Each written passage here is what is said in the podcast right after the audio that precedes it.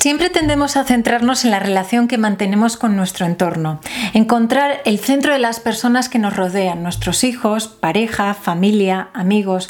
Y realmente hay veces que no somos conscientes que para poder tener una buena relación con las personas de nuestro entorno, hemos de trabajar antes de nada la relación contigo misma. ¿Cómo te hablas? ¿Cómo te cuidas? ¿Cómo priorizas tus necesidades? Vestida para ganar Organiza tu armario para deslumbrar con tu imagen. Con Amalia de Gonzalo. El primer paso para tener una relación sana con las personas de tu entorno es tener una, una, relación sana contigo misma. Por eso hoy voy a desglosar algunos puntos que se tienen que convertir en prioritarios a partir de ahora para ti, para poder construir una relación sana contigo misma. Primero, ¿cómo te hablas? Este es el primer paso que hay que cambiar cuando tienes una buena relación contigo misma. Has de fijarte poco a poco en cómo reaccionas de manera inconsciente, por ejemplo, cuando te equivocas con algo.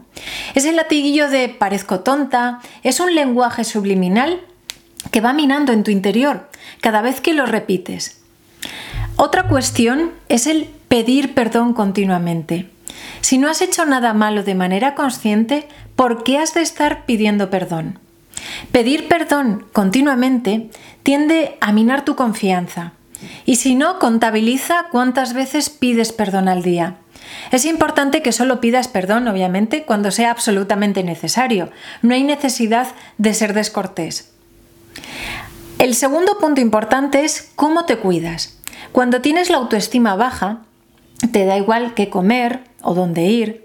Tu pareja te pregunta, ¿qué cenamos hoy? Y francamente a ti te da igual que te ponga una sopa de espinacas con cale que un batido de chocolate. Lo único que quieres es chasquear los dedos y que la cena esté ya en la mesa para no tener que decidir, ¿verdad? Bien, pues es hora, señorita doña, toda me da igual, de tener esta actitud frente a la vida. Hay que parar. Cuando te sientas preparada, Pégate un meneo mental y decide. Comienza a tomar pequeñas decisiones y di no cuando lo sientas así dentro de ti. Así poco a poco vas a comenzar a cuidarte, a tener voz y a sentir que cuando hablas contigo misma escuchas tus deseos y tus necesidades. Y no bajes la guardia. A partir de ahora cuando alguien te pregunte, ¿te apetece? Sí. Coge aire, tómate un par de segundos para pensar exactamente qué es lo que quieres y cómo y después respondes, nada de me da igual. Tercero, ¿qué prioridad das a tus necesidades? Este paso es un poco más complicado, sobre todo si eres madre, porque siempre vas a anteponer las necesidades de tus hijos a los tuyos propios. Pero aquí puedes cruzar líneas rojas en la relación contigo misma y generar conductas que luego te va a costar cambiar. Por eso es importante que priorices tus necesidades. ¿Necesitas una ducha relajante?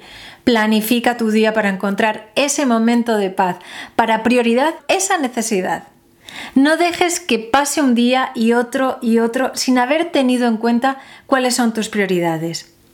Cuando alguien no me hace sentir bien, ¿cómo reacciono? Este es el cuarto punto. Llegados a este punto, te daré una idea para hacer un pequeño cuadrante.